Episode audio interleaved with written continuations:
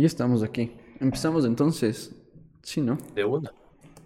¿Qué más gente? ¿Cómo están? Sean bienvenidos de regreso al podcast número uno de Ecuador y su podcast favorito, Entre Masters.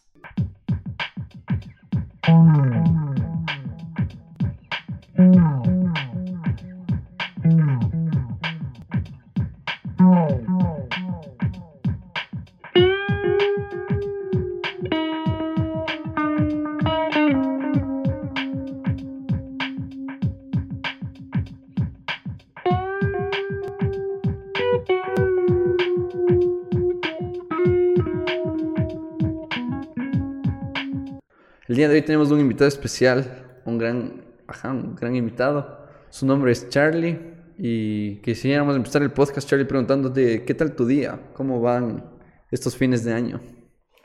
Hijo madre, bastante ajetreado. Muchas gracias por la invitación, chicos. Más bien, gracias por su paciencia. Pero estamos aquí sentados. Terminando el año un poco, poco lo- loco, con un montón de cosas que hacer. Va- Vamos a ver qué pasa, pero ¿Cómo? Quisiéramos, Charlie, empezar eh, por tus comienzos, así, por tus comienzos como, eh, como creador de contenido y cómo has llegado a, a- a este punto de producir el contenido que estás haciendo a nivel... sí, encantado, chicos. Verán, en, en el 2014, el, el- el tío Charlie se compró un dron. Em, tenía bastante curiosidad por, por saber qué tan difícil es manejar un drone, ¿no? Es como que la gente hacía estas tomas increíbles que hasta hace algún año se hicieron con helicóptero. Y luego me enteré, por ahí leí una noticia que la mayoría de tomas en el cine ya no se hacen en helicóptero, se hacen con drone. En ese año dije como, qué interesante esto. Averigüé esta marca de JI, era como las más duras en, en el- en esa época, y me, me compré un Phantom, que era el modelo más, más popular en esa época. Entonces ahí fundé mi primera compañía que se llamaba Skytech, en la cual cobraba a la gente por hacer unas tomas bien hijo de madres de sus negocios, de sus empresas, de sus eventos, con unas tomas bien sexys desde el aire. Entonces ahí, ahí es donde empezó todo esta pasión por el video, eh, en donde podía aplicar toda esta parte nerd, en la cual eh, que grabar en 4K, que la apertura, que cómo logras que una toma se vea bien, que encuadres, que bueno, un montón de par- de como conocimiento empírico de cómo puedes hacer un video que sea que se vea chévere. Eso, ¿Y eso fue los inicios. background, tú ya tienes background a nivel audiovisual y... y Nada, o sea, una, nada. una, una, pas- una obsesión, pasión por el cine, nada más. Pero te hablo de, en esta época estaba estudiando en la Católica en Quito y súper chistoso porque yo me gradué de ingeniero comercial en el año 2015, un año después, eh, sin nada de, de background audiovisual, ¿no? Todo, todo muy empírico y con mucha in- iniciativa propia más que cualquier cosa. Y por preguntarte, así, tal vez solo por pregunta mía, el, ¿de dónde crees que nació este, este como pasión, estas, estas ganas de aprender a, a volar drones? De, ¿Por qué? ¿Cuál fue la razón por la cual dijiste, voy a comprarme un drone, voy a hacer unas tomas que nadie más puede hacer y no sé, con el tiempo esto me llevaría a ser la persona que soy hoy? Sabes que la gente siempre que me preguntaba de chiquito, de, de estoy seguro que les han hecho esta dinámica media pendeja en la cual van a algún retiro o alguien que no sabe de qué conversar les, les dice, oye, ¿qué animal serías tú? Me generaron esa pregunta alguna vez y siempre decía alguna especie de, de ave o pájaro. Era como que un águila, un cóndor, un guarro, un- no sé, cualquier cosa que vuele. Porque siempre... eh, creo que mi, mi personalidad se alinea con esta, esta capacidad que tienen estos animales de Ajá. poder tener una perspectiva súper amplia del mundo Ajá. desde arriba, eh, por encima tal vez de la mayoría de cosas, pero que tienes la paciencia y la tranquilidad de atacar cuando puedas de una, así como que a, a- a tu presa. Entonces, eh, es como la frustración de no ser un ave, ¿no? ¿Qué, qué es lo más cercano?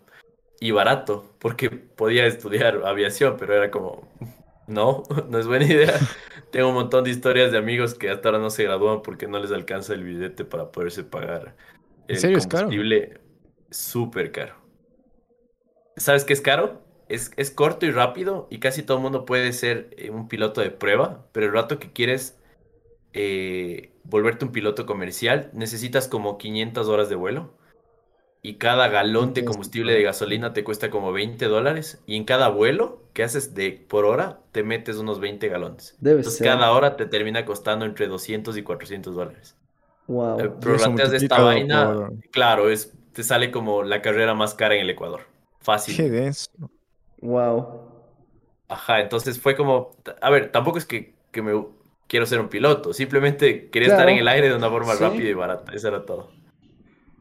Y, y, y- un chance tu iniciativa sale también de toda esta era informática que tenemos del DIY, así como que hazlo tú solo, eh, Ex- sea autodidacta, prácticamente. Exactamente. ¿Y de dónde sale también tu, tu gusto por difundir todo lo que aprendiste? O sea, eh, justamente de, de- los videos que, que tú te dabas a nivel de audiovisual y toda la cuestión. ¿De dónde sale todo esto de querer compartir la información que cachaste? Claro, entonces lo que pasa después es que me, me vuelvo un crack, o sea, no, no es por vanagloriarme ni, ni, Ni ponerte más flores. resto, ¿no? Pero me- sí, sí, para nada. Pero pueden chequear los videos que hicimos con, con Vox Populi. Y me volví un fucking crack para hacer tomas aéreas, ¿ya? Y la gente siempre me decía, oye, está bien bacán las tomas de dron, pero ¿y qué- qué onda? Quiero tomas un poco más como clásicas desde la tierra con una cámara común y corriente. ¿Puedes ofrecerme eso? Entonces dije, ¿por qué no? O sea, lo difícil ya lo hice, vamos, vamos a la tierra. Entonces ahí me empezó, eh, me entró el bichito de cómo manejar, de cómo manipular, eh, todo, to- todo el tema audiovisual desde, desde tierra. Y cuando ya tenía mis bases bastante sólidas sobre producir, estaba produciendo videos musicales, les cuento que hay un par por ahí que, que Ya. produje en internet que, que la gente le, le gustó bastante. Ahí es cuando me topo con Gabo y Anthony, que fueron mis, mis ex socios de Vox Populi. Y un día, un día en el cual estábamos en el primer coworking en Ambato, eh, nace este tema de, ¿qué más loco? ¿Cómo vas a los años? ¿Qué, qué cool? Eh, ¿qué te cuentas? ¿Qué quieres hacer de tu vida? ¿Qué andas haciendo? Y todos nos dimos cuenta a, a los 15 minutos de la conversación que éramos como unos youtubers frustrados, ¿no? Eh, que estábamos comidos, comidos cemento por el contenido que se estaba creando. Que ojo, hasta ahora hay un montón de creadores que son unos, unos cracks, pero eh, que siempre caían en el fucking cliché de lo que puede ser un hombre y una mujer. Era como que todas las mujeres en ese tiempo era maquillaje y todos los hombres se dedicaban a hacer comedia. No había Y un nada poco. ¿no has, no, has notado que como que le cua- en cuestión de, ya no tanto ahorita, pero sino en en el pasado, como que se trataba un chance de replicar lo que ya se hacía, ya sea en España o en México, tal vez. Eso y mezclado siempre con un poco con lo que se hace en la tele, verás. Entonces era Mm. como pésimos ejemplos. Era O sea, que salía un mix mal hecho, así. Súper mal hecho, O sea, porque era como, éramos una copia barata entre creadores de contenido eh, como extranjeros con la tele nacional. Imagínate ese, ese, claro, es súper. Era como que todos querían ser famosos. Y es bacán ser famoso y hasta cierto punto buscar eso en la vida, te juro que es, es una meta admirable. Pero ya, y todos los fandoms que hay alrededor del mundo haciendo N número de cosas, ¿qué, qué onda? O sea, ¿dónde está tu canal de comida, por ejemplo? Y, a- ¿Cómo? y a, y a la final, los manes que llegaron a este punto de fama empezaron cuando la gente los creía locos. Es como que empezaron haciendo, no sé, jugando po- eh, Pokémon y, y que dos personas lo vean. Así. Entonces los manes tampoco fueron buscando seguidores o fama, pero les vino por todo el, el contexto que existe ahora. Tal- Pero sí, Tal justamente cual. eso. Es, es, es increíble porque, bueno, nace Vox Populi porque nos, luego de darnos cuenta de que estábamos frustrados, también nos dimos cuenta que consumíamos mucho contenido extranjero. Fue como, ¿por qué? ¿Y por qué está pasando eso? ¿Somos malos ecuatorianos? No somos, no, ten- no, no encontramos nuestra identidad acá, ¿qué, qué está pasando? Y nos dimos cuenta que simplemente eh, admirábamos ciertas cosas del extranjero que acá no se estaba haciendo. Sea producción, sea... Oye, eh, Charlie, perdón que te tal- corte. tal ¿Y vez de, más y de- y de qué te, No, no, dale, de un- de qué te, qué mirabas tú? ¿De, de dónde te inspirabas? Eh, si había un youtuber, que, ¿qué youtuber veías? ¿Qué te gustaba? Porque también es un, es un background que me parece muy interesante por cómo tú transmites tus cosas, cacha. Entonces, tal vez es una, algo interesante que preguntar. Eh, me encanta la pregunta. Verás, hay dos personas que me, me inspiraron muy, muchísimo para, para crear Vox. Eh, el uno se llama Casey Neistat, Qué loco. Sí, deben haber escuchado. Ajá, de ley. Y el, No y el otro, y el otro se llama eh, eh, Mi- ay, ¿cómo se- Mythical Morning, algo se llama el, el canal. Eh, bueno, es, es de dos brothers Ya. que sacan tres videos diarios porque tienen tan buena producción que los manes lo único que hacen es sentarse a hacer el video. Tienen un equipo de 40 personas que les ayudan con marketing, con edición, producción, eh, relaciones Good públicas. Mythical Morning, ¿puede ser? Sí, Good Mythical Morning. Esos Ok. manes. Sí, sí, sí. Ya. Eh, entonces, bueno, Casey Neistat, como para ponerles en contexto, es el padrino del blog moderno. De hecho, eh, full gente que no le cacha cree que Casey Neistat le copió a Luisito, pero Lu- realmente Luisito Comunica se inspiró en Casey Neistat. Esa es la verdadera Mm. historia. Es, imagínense, es Luisito, pero gringo cinco años antes. Es lo que es Casey Neistat. Con una producción un poco más cinematográfica, pero siempre sigue un lo rebelde mismo, que- el mismo contenido. el man como que se retiró un poco más de un año, pero ahorita ya vi que está haciendo otra vez videos. Mm. Y Good Mythical Morning es experimentos gastronómicos de los más locos posibles frente a una cámara con dos personalidades que siempre supimos que los manes son así en la vida real. Esa es la otra variable de Vox que siempre nos, disculpe la palabra, no sé si su podcast sea así, pero nos emputaba con el equipo porque eh, nos dimos cuenta que todos querían ser un personaje. O sea, está Mm. bacán. Hay un montón de géneros en YouTube que van bien. O sea, es como que el brother es así en la vida real y, y este, y te quieres volver un personaje por N razones. Pero eh, al volverte este personaje, muchas personas terminaban como cayéndonos mal o alejándonos de lo que probablemente podía ser un buen contenido si te mostrabas como eres. Así de simple. ¿Por qué, ¿Por qué no te lanzas al, al ruedo con- tal y como eres, loco? No, no finjas nada. Ya. Entonces dijimos, eh, bueno, pongamos una buena producción y hypeémonos un poco, pero nuestra misma personalidad, como echémosle unos dos puntitos de Cerelac con Borojó y B220, a ver, a ver qué pasa. Y, y ya, pues, así es como nace Vox, ¿no? Tres amigos que nos mostramos como somos. ¿En qué año? Eh, te cuento que el primer video lo lanzamos a Facebook, fue el tour de las alitas en Ambato. Entonces, Claro, yo te y- cachaba de ese, de ese, de ese tour. Siempre que quiero comer alitas, voy a ese video, digo, a ver, voy a probar esta ahora, sí. ¿Qué cague? Ajá, entonces ese fue el primer video. Fue como. Ah, y otro, otro, otro, otro canal que hasta ahora hay, y si es que no lo cachan, deberían verlo. Pero se llama eh, Worth It, que en español se traduce como Vale la pena. Entonces, eh, ya se imaginarán, pero hay muchos videos de, de Vox que nos inspiramos en estos manes. Lo que hacen es probar la comida más barata y la más cara. Eh, hay- hay algunos, hay algunos videos que hicimos eh, con esto en Vox, pero en Estados Unidos la diferencia que puedes hacer entre algo barato y caro sí es estúpida. O sea, los manes terminaban comiendo en lugares que pagaban 5 mil, 8 mil dólares. O sea, eran pizzas bañadas en oro, por ejemplo. Y luego se pegaba la pizza de dólar.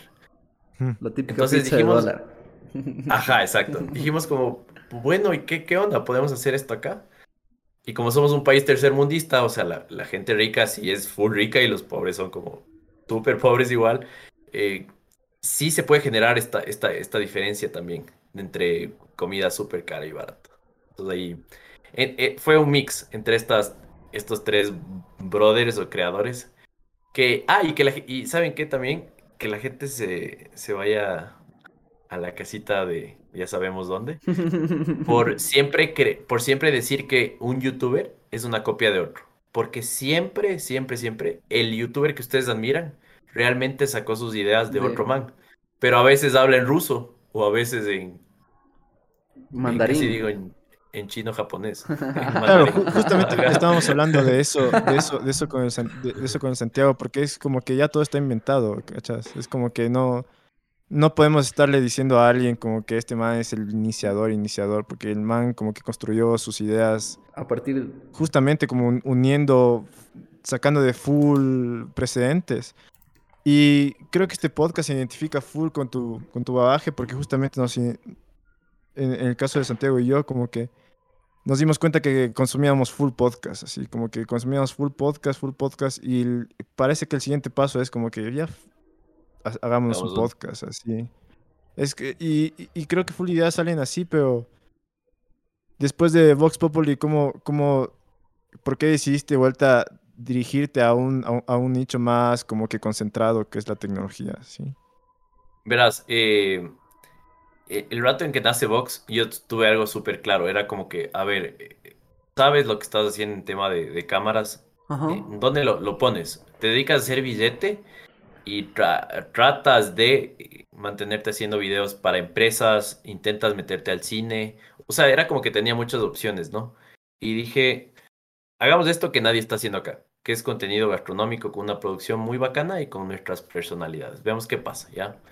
Em, pero siempre tuve claro que la razón por la que entré fue por esta pasión por la tecnología. O sea, si le conoces al Charlie de a los 12 años, el brother terminaba hablando con, a veces era con la señora de 60 años, amiga de tu abuelita, a veces era con un niño desconocido, pero con quien sea, siempre terminaba vendiéndoles los últimos gadgets que hay en el mercado en esa época. O sea, ahora ponte la último, el último asado que tuvimos con la familia. No les hablo de Morphy, les hablo de, loco, hay una balanza que te paras de la balanza y te dice cuánto, cuánta grasa corporal tiene tu cuerpo, cuánta agua, cómo están tus huesos, cómo está, te da 40 variables, loco. Es una balanza de Xiaomi que te cuesta 20 latas y que por, y rozando tu piel por, por estática transfiere toda esta, esta data a tu celular y te va registrando todos los días que te pesas, eh, cómo va variando, ¿no? Si, ah, bajaste de grasa, aumentaste tu proteína, tu, Qué loco. eh, tu músculo, Como todo esto. tener un ahí. doctor ahí en tu casa prácticamente. Exacto, exacto. Y de eso Entonces, ya habla un- Michucaco, así que eso va E- a suceder en el futuro, prácticamente. Entonces, siempre es como que eh, tengo una afinidad súper grande de solucionar la vida, mi vida desde chiquito, ¿Cómo? con tecnología. Es como, si, si algo está pasando en tu vida, que, que, incluso si, si eres estúpido y no lo puedes lograr con tus manos, hay algo en tecnología que, que puede hacerlo por ti, en serio. Oye, Charlie, a mí me gustaría tocar el tema ahorita que hablas de la familia y, y cómo, no sé, conversas de las cosas que ves y, y la tecnología. ¿Qué opina tu familia cuando les hablas de NFTs? ¿Cómo, cómo, cómo, cómo, cómo- cómo es, cómo esa conversación Ahí sí, sale a la mesa? Ahí sí, toc- ahí sí tocaste una...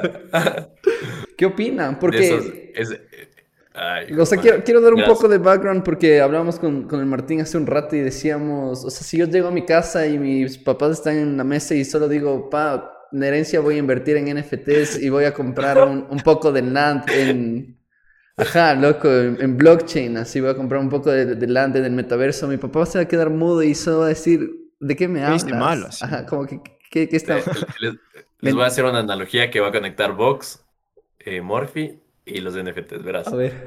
En, en el 2018 se nos tuvimos un pedo cruzado en el cerebro que se tradujo en que debemos hacer tours de moteles. Fue como, hagamos tours de moteles, ¿ya? Nadie, no habíamos visto, verás, un video de eso. Dijimos como, era, eh, era un comentario pendejo en un video, luego de hacer algún tour de alguna comida. Dijeron, ah, qué chistosos los Vox Populi, un tour de moteles. Y dijimos, qué De tontos. una. Tres, dori- tres doritos después fue como, oye, no es tan mala idea. Hagámoslo. De uno, entramos. Luego de que hagamos- hacemos este video, eh, llego en la noche y mis viejos, como la intervención de las películas, loco. Por poco y faltaba el, el rótulo ahí diciendo intervención. Eh, mijito, eh, me parece terrible lo que estás haciendo. Estás deshonrando el apellido de la familia. ¿Qué carajo te pasa? Tienen que entender el background. O sea, no es que. A ver, primero estamos en Ecuador y segundo era en Ambato. O sea, o sea, la mentalidad de la gente de Ambato es muy diferente a la de Quito. Acuérdense que Ambato es una, una, una, la capital de una provincia que aporta un montón con el PIB, hay full billete, empresas muy innovadoras, hay un montón de cosas interesantes en Ambato. Pero la gente tiene mentalidad de pueblo, ¿ya? Entonces, bueno, eh, me mandaron a la mierda. Fue como, oye, ¿qué te pasa en resumen? Y al final, tres doritos después, fueron como 15 días después, en una reunión mis papás con sus con parejas de, de- de su edad. Todos les felicitaron. fue como, ¿sabes qué? Nuestra vida era aburrida, no sabíamos qué hacer, pero ahora la llama de nuestro amor, de nuestra pasión se ha encendido porque tu hijo subió un catálogo de los lugares en los cuales podemos escapar de la rutina, porque vivo con mi hijo de cuatro años o con mi papá de 80 y no podemos tener sexo en la casa tranquilos. Pero ha habido moteles racionales en Ambato. Agradeciéndoles en la cara y diciéndoles que ya reservaron estas parejas. Entonces mis papás luego fueron como... ok. Sí, estuvo, estuvo bien lo tuyo. A ver, ¿cómo se hace analogía esto con, con... con Morphy? Eh, y con los NFTs, eh, tuve ya la misma conversación con mi viejo el otro día, porque subo un TikTok, que también lo subí a Reel, en el cual comparo el terreno de la parte trasera de mi casa ah, con las, tierras en Sandbox. Y si leen los comentarios, es full hate. Es como. la gente me dice: ¿Dónde vas a cagar? ¿Dónde vas a comer?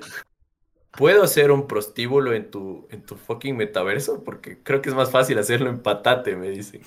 Un montón de comentarios estúpidos, ¿no?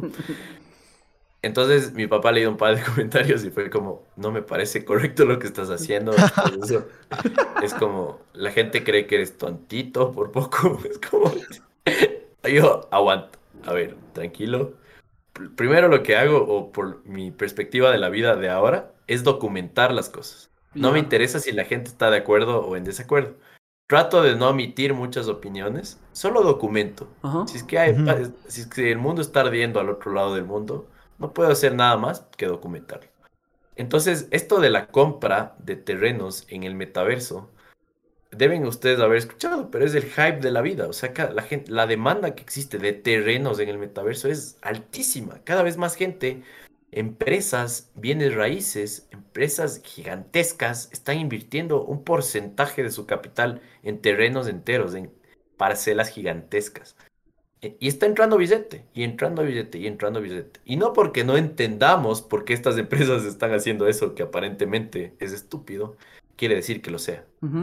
Entonces, eh, luego de esta charla me decidí con mi viejo invertir ¿qué les digo? Unos tres días distintos, unas tres horas por día, viajes enteros de ciudades, de una ciudad a, otra, de viejo verás. Estos son los NFTs. Y es así, asado, y es el futuro por A, B, C de razones. No, no, me juzgues, o sea, hay gente que está invirtiendo billete. Nosotros no tenemos el billete para comprar un NFT que para los gringos es como cualquier cosa, pero es el futuro. Entonces hay que, no solo hay que regresar a verlo, sino que hay que meter billete lo, que dijo el Santi fue como, me tocaste una vena media, media heavy, porque luego de todas estas horas de invertirle a mi viejo, fue como, no estoy en, no estoy en, desacuerdo, estoy en desacuerdo.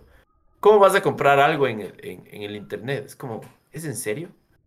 Y todos mis esfuerzos por explicarle a mi viejo al, al 30 de diciembre del 2021 han sido inútiles.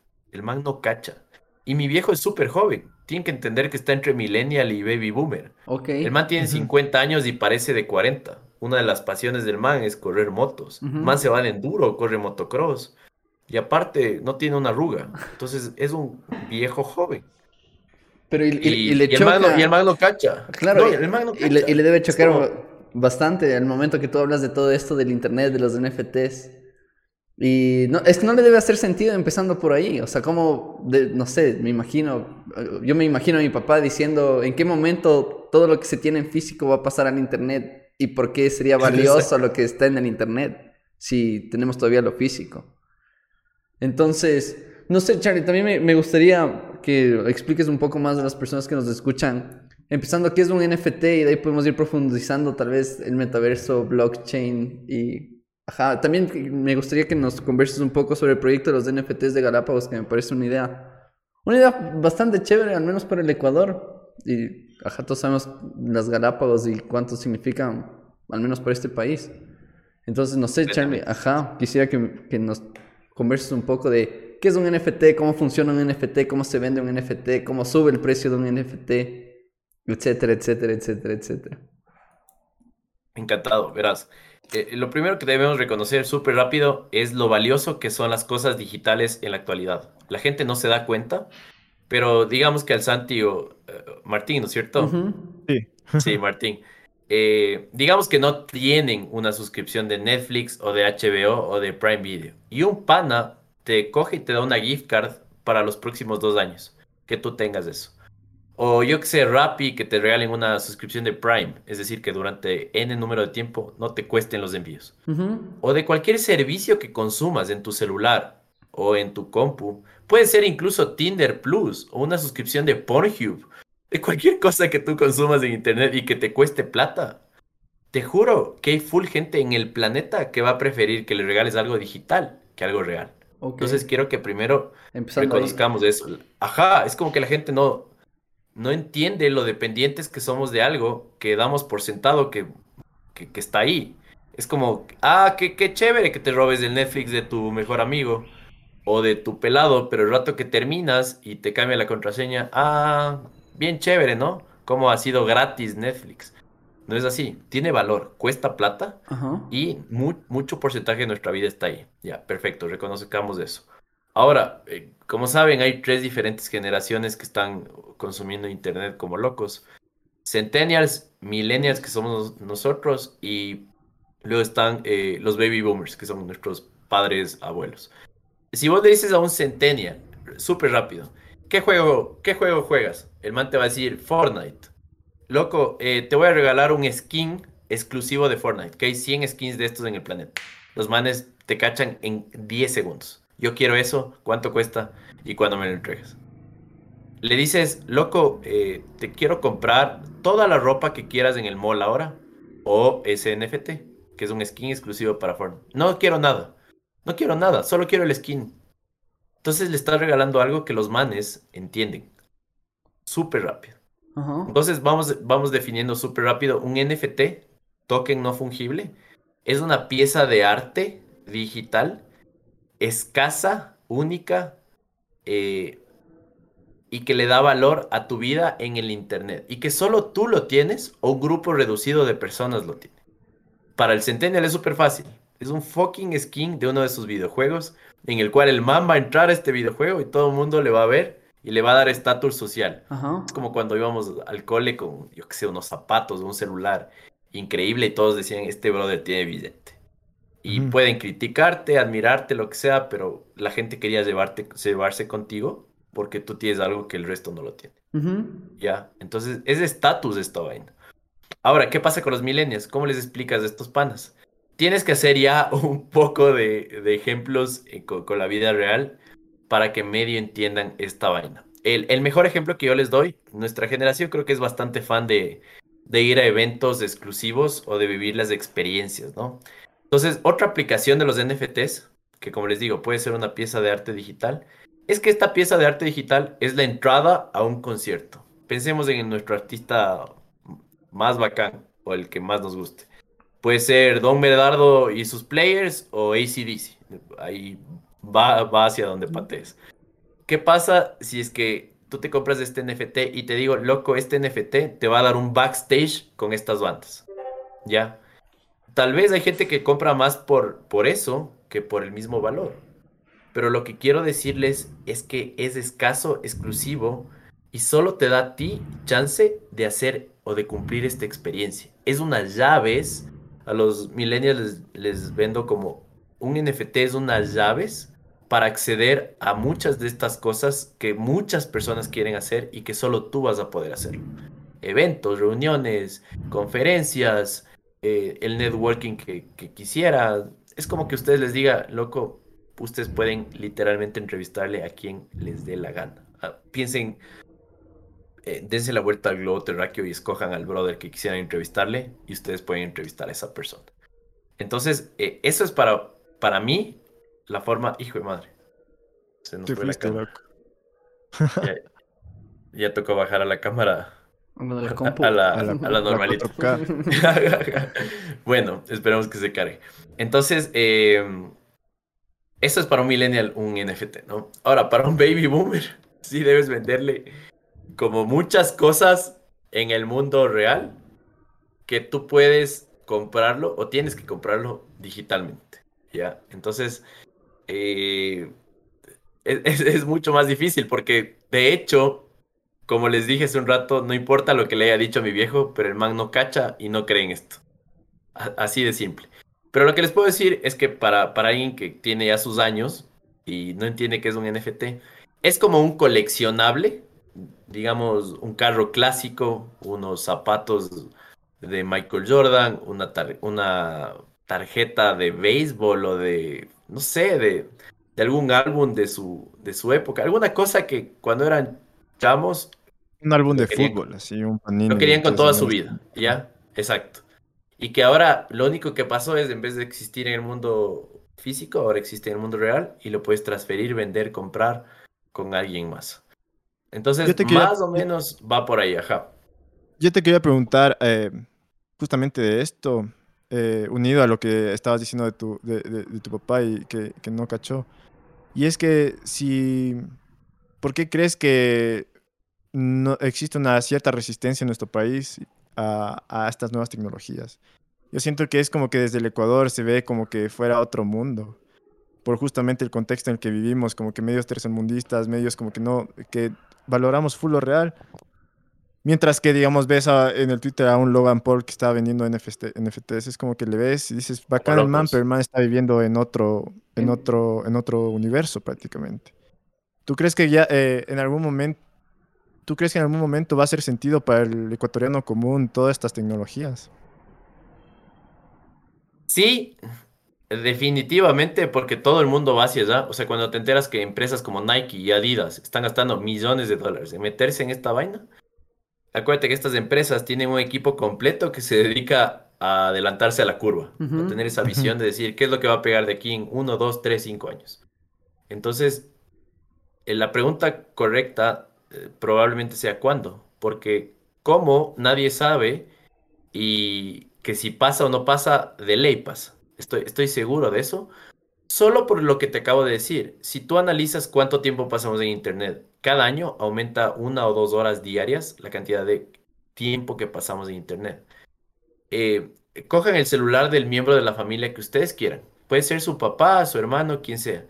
Váyanse a, la cantidad de uso de pantalla y el promedio en Ecuador, para que tengan una idea, está entre 7 horas. 7 horas, ¿te das cuenta? Si le divides al día en 3, 24 para 3, eso quiere decir que duermes, comes, cagas y ves el celular. Y esa es tu vida. No, no haces más. Entonces, eh, lo único que pasa con los NFTs es que ahora tú eres, tú puedes ser dueño del próximo Facebook o de las zapatillas más exclusivas o de las experiencias más locas. Y ya no eres como solo un consumidor es, esta es más bien la, teoría del web 3.0, ¿no? Acuérdense que web 2.0 es nada más que empresas gigantescas que nos vinieron a solucionar la vida. Spotify, Facebook, YouTube. Nos generaron estos servicios de los cuales consumimos y consumimos como, como locos. Y web 3.0 es, son estos NFTs que nos permiten ser dueños y podemos eh, monetizar de las formas más locas que existen desde el internet, desde nuestro celular, desde una compu, eh, rompiendo las reglas de lo que el gobierno nos, nos, propone. Les cuento súper rápido. El eh, sueldo básico en Ghana es 110 dólares. Si tú renuncias a tu trabajo de 8 horas en, Ghana, país africano, y te puedes jugar Axie Infinity y te dedicas a jugar 4 horas diarias, que Axie Infinity es un juego en el cual puedes monetizar con NFTs, ¿ya? Pensemos que es un Pokémon bastante chafo, ¿no? y estás ganando 200 dólares a 600, de 200 a 600, dependiendo qué tan bueno seas en el juego. Entonces, full gente se queda en la casa, contrata datos o le roba el wifi al vecino, no sé cómo hagan. Pero están ganando más billete jugando un videojuego que yendo a trabajar. Entonces, ese es un ejemplo. O sea, ya está pasando eso. De hecho, yo conozco algunos amigos que en Ecuador ahorita le ven como ingresos pasivos, adicionales, residuales, eh, o sea, como la ayudita del mes. Estos videojuegos desde el celular en, el cual están ganando billete de a de veras, ¿no? Las implicaciones de cómo ganar esto podemos tocarlo, pero lo que quiero que entiendan es que tu tiempo en el Internet antes Facebook succionaba la data de quiénes somos y la vendía a empresas. Es decir, cada vez que tú haces un scroll... Es el eh, dilema social prácticamente. Exacto, exacto, como ese documental. Eh, Facebook sabe cómo eh, venderle nuestra información a las empresas para que las empresas puedan vendernos cosas a nosotros, a tal punto en la cual lo que nos hemos vuelto un, un grupo de consumidores que ni siquiera sabemos por qué compramos las cosas. ¿No les ha pasado Somos que llegan a la casa? Ajá, y es como, ¿por qué compré eso? Así, ¿qué, qué me, qué me pasa? Y Web 3.0 y los NFTs es súper emocionante porque por fin se está como redistribuyendo la riqueza y el poder, se está descentralizando, se habla de esta palabra bastante. Tú puedes ser dueño de algo en el Internet eh, como nunca lo hemos sido. Y, si no tienes el billete, puedes trabajar por eso. Hay, full trabajos ya que se están creando en el metaverso que, no tienen idea. O sea, es súper apasionante este tema. Y, y la, y la cuestión es que justamente yo eh, estaba escuchando un podcast de este brother del dilema social y decía una cita que me quedó en la mente full y decía como que tenemos cerebros paleolíticos, tenemos instituciones medievales y tenemos tecnología que es casi celestial. ¿No te preocupa un chance que nuestro cerebro paleolítico no pueda soportar todo este avance tecnológico y nos perdamos tal vez en el metaverso y no se distinga De la ley, realidad de ley nos va a pasar. De ley nos ¿Va a pasar? ¿Tú crees que hay otro camino diferente o mejor hacer billete al, al camino que estamos encaminados? Es, o sea, eso sí es súper triste porque es inevitable. Realmente lo único que les aconsejo a ustedes y a las personas que nos están viendo, escuchando, es que entendamos que lo que se viene es algo que eh, está como diseñado para atrapar nuestra mente reptiliana. O sea, es como que si ahorita les, les digo, quieren ir a un cine, quieren ver eh, una peli en su casa, quieren ver una, su peli en cualquier cine, quieren ver una peli en el cine más increíble que ha existido. Y ustedes van a decir, si es que el tiempo y mis recursos me dan, obviamente la tercera opción. Entonces, ahorita se nos está presentando una oportunidad en la cual se está facilitando las cosas para tener una experiencia mejor que nunca. Entonces es inevitable porque si tú analizas la tendencia, cada vez pasamos más frente al celular y no existe un, o sea, es como que siempre va a ser más, siempre va a ser más adictivo, va a ser más rápido, más bonito, todo va hacia más, más, más. Y ahorita con estas gafas de realidad virtual, el metaverso, más bien hay que dar un paso hacia atrás. O sea, sí meterle un montón de eh, coco y ver cómo podemos monetizar cada uno de, de nosotros. Meterle a YouTube, qué es el metaverso, cómo, cómo vamos a vivir.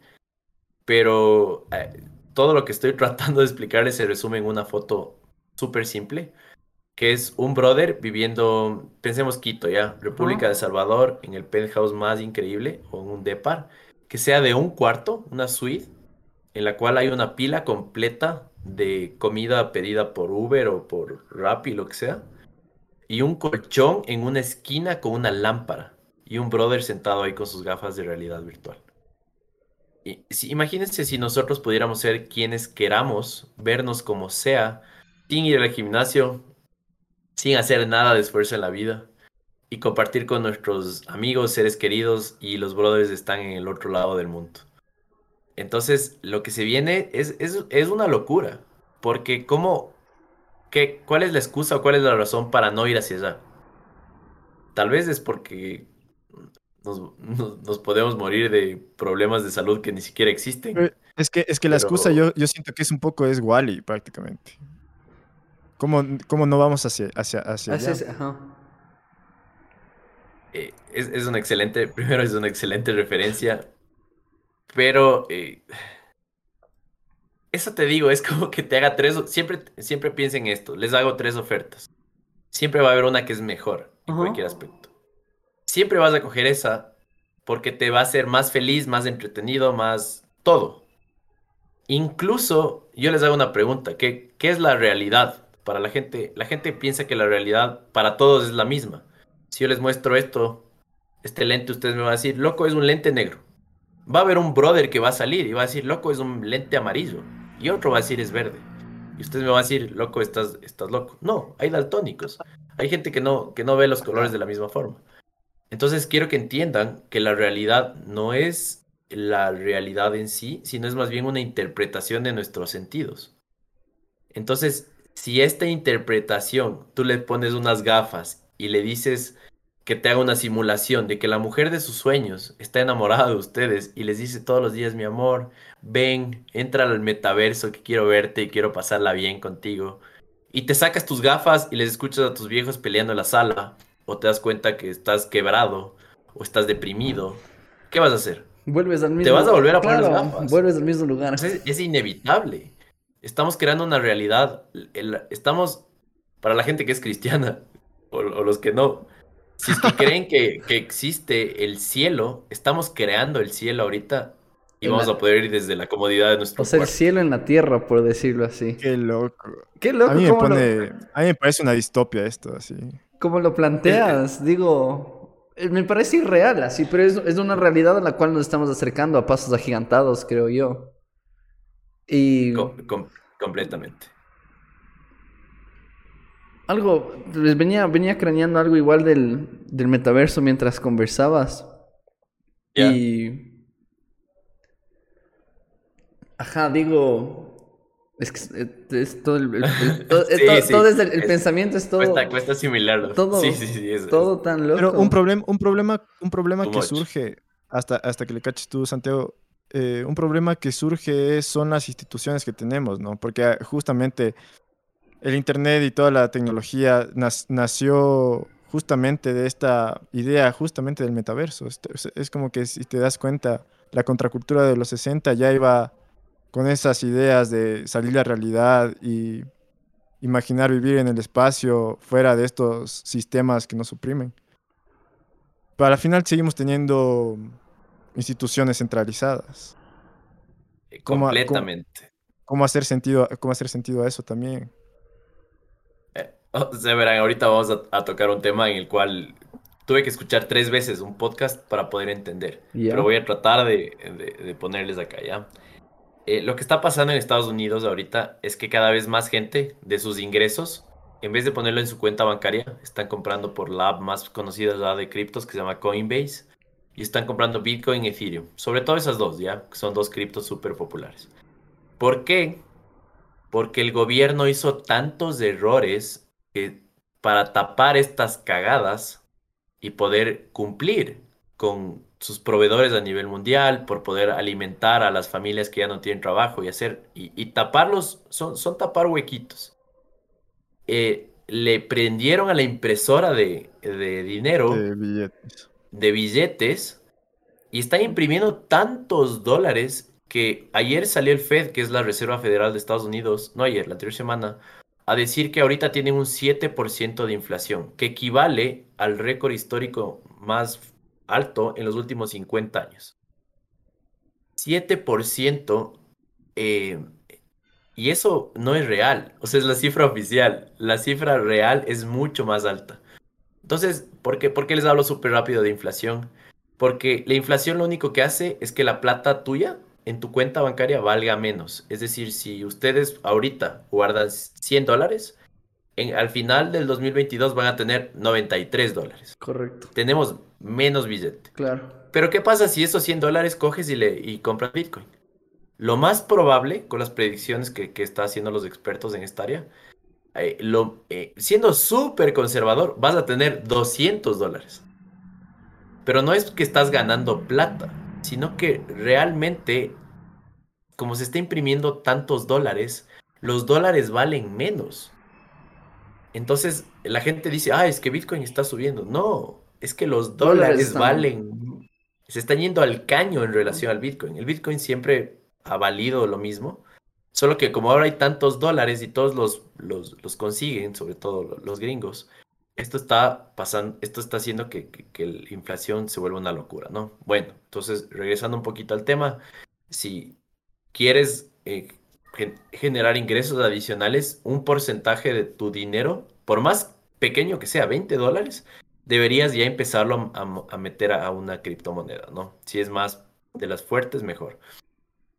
Ahora, yo les pongo, les pongo a pensar esto, ¿no? ¿Qué pasa si es que empezamos a hacer transacciones por Bitcoin? Es decir, si mañana ustedes compran su café o su Uber o cualquier cosa que, que, su comida o, o, su arriendo, con su, lo que sea, empiezan a pagar en Bitcoin. El Bitcoin, acuérdense que eh, está almacenado en la blockchain, que es este sistema de bloques, de, bueno, no, no vamos a entrar a la parte técnica, pero lo, único que, tienen que saber es que no tiene que pasar por ninguna institución, como decía Martín. No pasa por el SRI, no pasa por el gobierno ni por un banco. Pasa peer-to-peer, persona a persona. Yo le transfiero al brother lo que me cuesta el café, yo te transfiero lo que sea. El rato en que pasa esto, el, por ejemplo, el municipio de Ambato no cobra impuestos, no cobra intereses, no cobra lo que cobra normalmente por, esta, por estas transacciones humanas. Y lo que empieza a pasar es que el gobierno empieza a perder poder. Porque antes, el, ¿qué es lo que te tenía que... ¿Qué es lo que hacen los municipios? te dicen, exacto, te dicen, ah, para tener un local, usted tiene que sacar una patente, sacar eh, permisos ambientales, hacer esto, esto, esto, esto, esto, esto, el otro. Y por ahí sale un negocio que, esto es súper real, ¿no? Y coge una chica que tiene full buen gusto y dice, no, quiero sacar mi marca de zapato, ¿ya? Entonces la man, ¿qué es lo que hace? Dice, ah, los ecuatorianos no aprecian mi arte. Voy a hacer una marca de zapatos y voy a venderlos en Europa. Pero voy a hacerlos en mi casa, así súper artesanales. Son zapatos que me cuestan 40 latas y los voy a vender en 200. Y la man dice, chuta, pero es un tramitazo cobrar en, en Europa con, con, dólares. Y luego, ¿cómo saco esa plata acá? Me va a sacar la madre en plata, en, o sea, en impuestos, en salida de visas, etc. ¿Por qué no cobramos en cripto? Y, hay un caso de éxito de una chica que solo vende zapatos por criptomonedas. Y ojo, no tiene que pagarle nada a nadie. claro. Escuchen bien, la bodega es la casa de la man y, a los, y al distribuidor al que le ayuda a exportar también es de, estos brothers que creen mucho las criptomonedas y le cobra en cripto. Y los clientes le pagan en cripto. Bancos, eh, y SRI y municipios, nadie puede cobrarle nada. Porque hay una laguna legal terrible, terrible. Entonces, eh, lo que se dice es que en los próximos años, si es que los gobiernos no se suben al tren del mame de las criptomonedas y la regularizan de alguna forma. Honduras. Como hizo Honduras o como quiere hacer Estados Unidos, porque esos manes tampoco es que o sea, no, no les conviene, pero al mismo tiempo les conviene menos no meterse. Claro. Es así. el Salvador creo que es, perdón. El Salvador, sí, perdón, eh, sí. El Salvador, exacto. Entonces, eh, imagínense lo que está pasando en Ecuador. Nuestro presidente, que podemos hablar mucho de él, de las cosas buenas y, no tan buenas que, que ha hecho o no ha hecho, pero es un banquero. ¿ya? Y los banqueros entienden cómo funciona el dinero y ellos más bien pueden aprovecharse de la inflación pero cada vez que alguien coge un dólar y lo mete al mundo de las cripto, está sacando dinero del... De lo terrenal, por decirlo así. Eh, eh, e, ajá, del, ecosistema financiero tradicional. Y eso hace que los banqueros ganen menos plata. Claro. Porque es, es, así de simple, ya no vas a querer. Ustedes, chicos, ahorita pueden sacar un préstamo en una de estas aplicaciones de Bitcoin. Pueden hacer transferencias a cualquier parte del mundo y las dos formas, y las dos cosas pueden hacerlas en segundos.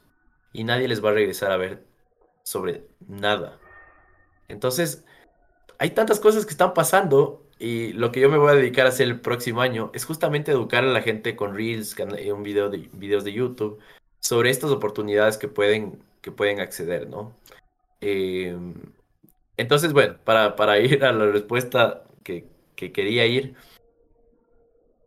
si los gobiernos no se suben a esto, es muy probable que sea la ley del más fuerte. O sea, nadie sabe cómo se va a resolver esto, porque muy probablemente eh, hay gente que dice vamos a entrar en una guerra civil, porque el gobierno no va a tener dinero y la gente que tiene dinero con ideas estúpidas va a decir, ah, estas son las nuevas leyes o cosas así.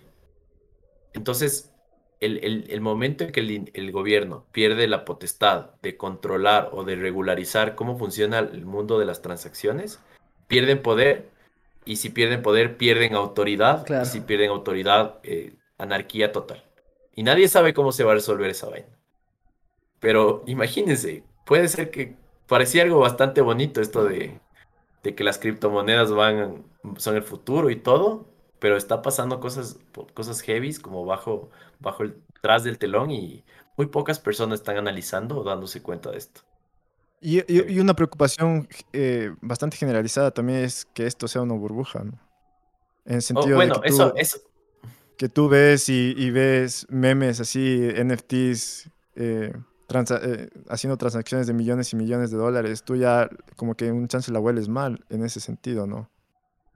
Sí, esto es como, bueno, hubo, hubo una burbuja en Ecuador, una. ¿Saben cuál fue? Aparte de, ¿Cuál? obviamente, la de, la de los sucres, la de las cabinas. No sé si han escuchado esta historia, pero por No. alguna razón hubo unos dos años, hace unos 10 años, que todo el mundo se puso cabinas. Incluso las tienditas de barrio se Sí. pusieron cabinas.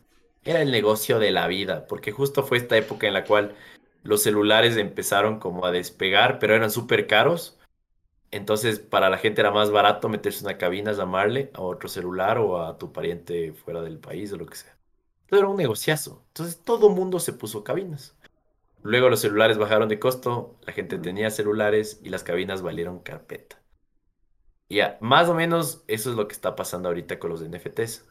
Como es tan fácil hacer un NFT, yo ahorita puedo dibujar cualquier cosa en la pared y tomarle una foto. O abrir Paint y tomarle una captura de esos es, es una locura. Y, y hacer un marketing del madres, es decir, de mi colección de NFT, hacerle un regalo a Messi. Y coger y hacer un deepfake de esa vaina, o sea, coger y crearme una página web y decir, eh, Messi adquiere, yo que sé, un NFT de un ecuatoriano porque va a ser el próximo CryptoPunk, que es una de las colecciones más populares de los NFTs. Entonces, marketing un poco fake, combinado con una codicia hijo de madre y entendiendo cómo funciona la psicología de la gente, ajá. Eh, y probablemente termines comprando o vendiendo aire. Y full gente está haciendo eso. Para que tengan una idea, yo le sigo a Gary Vee. Es, es un, es un- es como el Casey Neistat o el Luisito en YouTube, pero este man es en, en emprendimiento. Es de estos brothers que romantizan mucho emprender. Y el man es uno de los creadores de NFT más glorificados porque da muchas utilidades en el mundo real. Él, él te da acceso social a él con los NFTs. Como es un empresario cabrón, Ajá. eh, cogió el negocio de 3 millones de la familia y le convirtió en un negocio de 60 millones, invirtió de forma temprana en Facebook, Uber, Snapchat. O sea, es crack el man. Crea estos NFTs y en los NFTs les programa para que tú tengas acceso social a él. Es decir, tengas media hora de almuerzo con el man, o puedes ir a ver un, un concierto con él, o un partido de los New York Jets, golf, o un domingo con el man, y puedes hacer negocios. Esta es una de las utilidades de los NFTs. Y este man justamente habla de, de esto, que el no- el- la- lo que él dice es que el 98% de proyectos van a fracasar. El 98%. Porque eh, todos los días, todos los días hay miles de proyectos en el mundo que se están lanzando. Y a, a Gary Vee le siguen 70 mil personas, entre ellas yo. Les hablo del Instagram de Gary Vee. Y solo por eso, todos los proyectos de NFT, como le tienen eh, como un icono, como una referencia al man, están spameando a todos los followers de este proyecto. Entonces a mí me llegan 15 proyectos diarios a mi Instagram diciendo, loco, somos la nueva, eh, va a revolucionar el mercado, que no tienes idea, te va a hacer millonario, 100x, y full gente como tengo algo de seguidores, me quieren regalar por promocionar. Me dicen, te damos 10 NFTs si promocionas nuestro proyecto. Y así sucesivamente. Entonces, chicos, si el podcast dura una hora más, podemos hacer un proyecto de, NF de NFTs, lanzarlo y hacer hasta la publicidad de él. Así de fáciles. Claro. Es, es- es un problema. Entonces, bueno, hay, hay que entender cómo se valora esto y, y tratar de discriminar qué, qué va a pegar y qué no, ¿no? Es, es difícil, pero al mismo tiempo hay, hay estrategias que te pueden permitir hacer esto.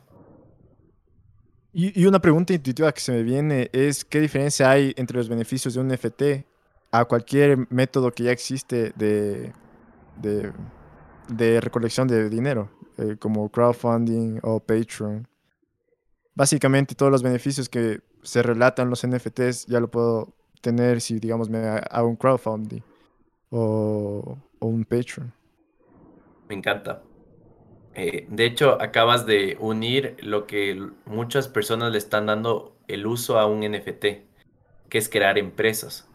Eh, a ver, les voy a hablar súper rápido de uno de los proyectos que más me entusiasma y que más fe le tengo. Se llama Ruth Golems, ¿ya? Imaginemos, son 8.888 criaturas, eh, en la cual son como medios magos, medios brujos, con ciertos poderes. Entonces, tú lo que compras es este personaje. Este personaje más o menos lo puedes comprar entre 200 y 500 dólares ahorita. El equipo detrás de los famosos está Willy Rex, top 3 de streamer eh, de videojuegos. Está Juca, uno de los reviewers o bloggers de vehículos más famosos en habla hispana. Y luego está Alejandro Salomón, que le conocen como Salomundo o Salomón Ring. Sí. Igual, reviewer y youtuber, creador de contenido y empresario millonario, celebridad en habla hispana, un crack. Los tres se meten en este proyecto, no a crearlo, sino a difundirlo. Pero por difundirlo, eso se lleva una comisión. ¿Ya? Y em, lo que ellos te dicen en la cara es que no es que estés comprando una figurita de este mago, de este monstruo. Lo que estás comprando es ser dueño de este proyecto que ellos lo quieren convertir en un videojuego, lo quieren llevar al cine y quieren hacer un montón de promesas, eh, un montón de cosas que todos los proyectos de NFT quieren hacer. Todos quieren hacer videojuegos, que etcétera, etcétera. Pero si tú te puedes analizar el equipo detrás, que es lo más importante cuando ves un NFT, es que Salomon Dream ha hecho 100 películas en Hollywood. Él te cuenta, él te demuestra, él, él es el productor de estas películas. Y el productor es el papel más difícil. Tienes que conseguir a la gente el dinero, logística. O sea, tienes, eres el brother de los contactos. Entonces, si eres un brother que ha producido 100 películas en Hollywood, con presupuestos millonarios, y te dice, ¿sabes qué? Este proyecto, que es mi primer proyecto, que es, me estoy jugando mi reputación, se va a volver una película. Y tú, por haber invertido y creído en esta idea, eres dueño prácticamente de uno, dos, tres de estos personajes, yo tengo que pagarte a ti royalties, ganancias en el porcentaje que tú tienes en este proyecto, es decir, cuántos... Como ser un inversionista, básicamente. Es exacto.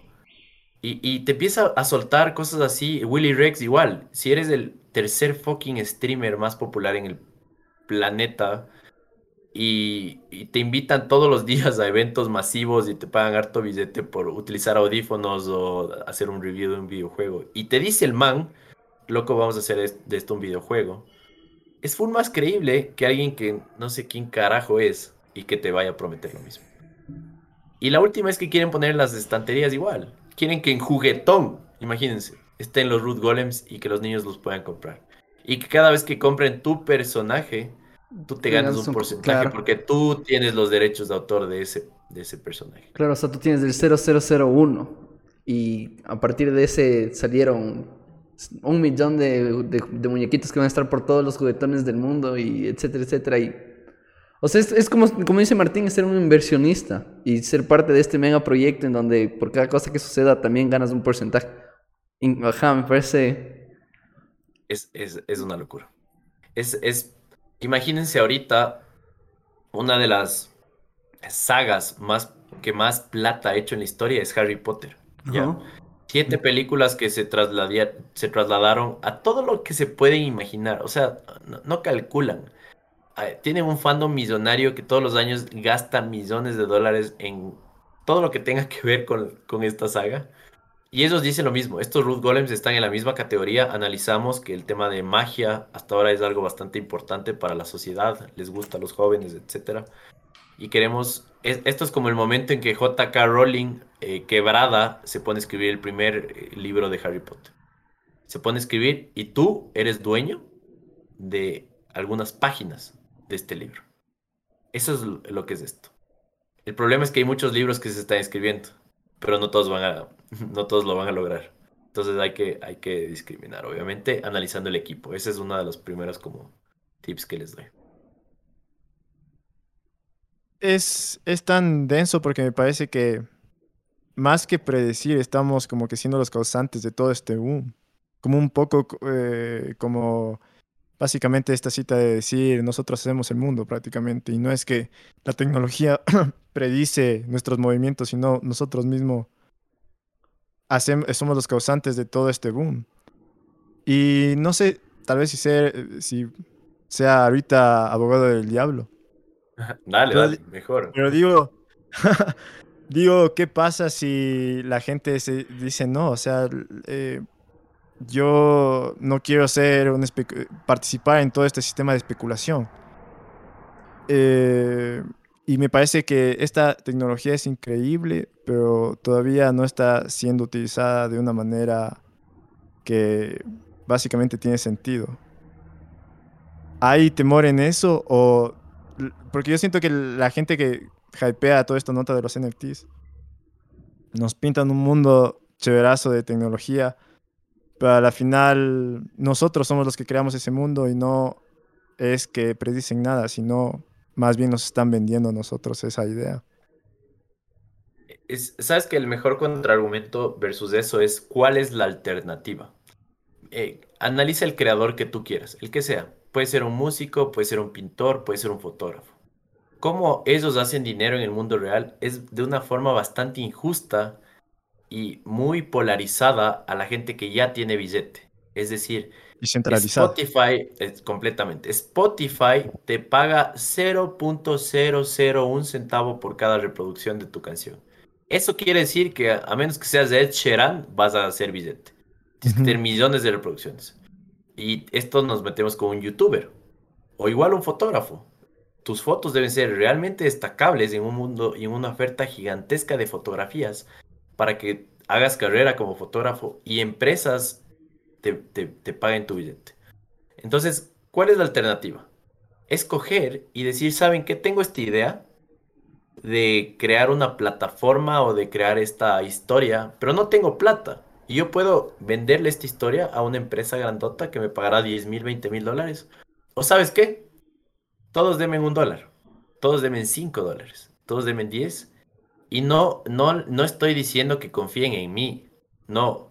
Estoy diciendo que todos vamos a construir esta vaina juntos. Claro, Entonces, un poco descentralizar la riqueza. Completa, completamente. Entonces es, es apasionante porque por primera vez en la historia no vamos a estar pisoteados por los grandes, desde los gobiernos hasta las empresas. Vamos a ser dueños de estas ideas, de este motor que más bien hace que estas empresas sean importantes en primer lugar. Mm, Entonces, en vez de ser el, como ustedes dijeron hace un rato, en vez de ser el producto cuando consumimos Facebook, ¿por qué nosotros no crear este producto para cualquier otra persona que quiera venir y ser parte o adquirirlo directamente del creador? Porque ese es el fucking problema que existe ahorita.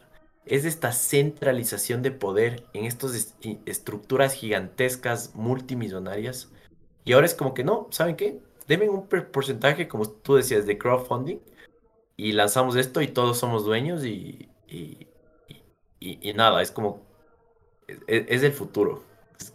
Me, me, apasiona bastante.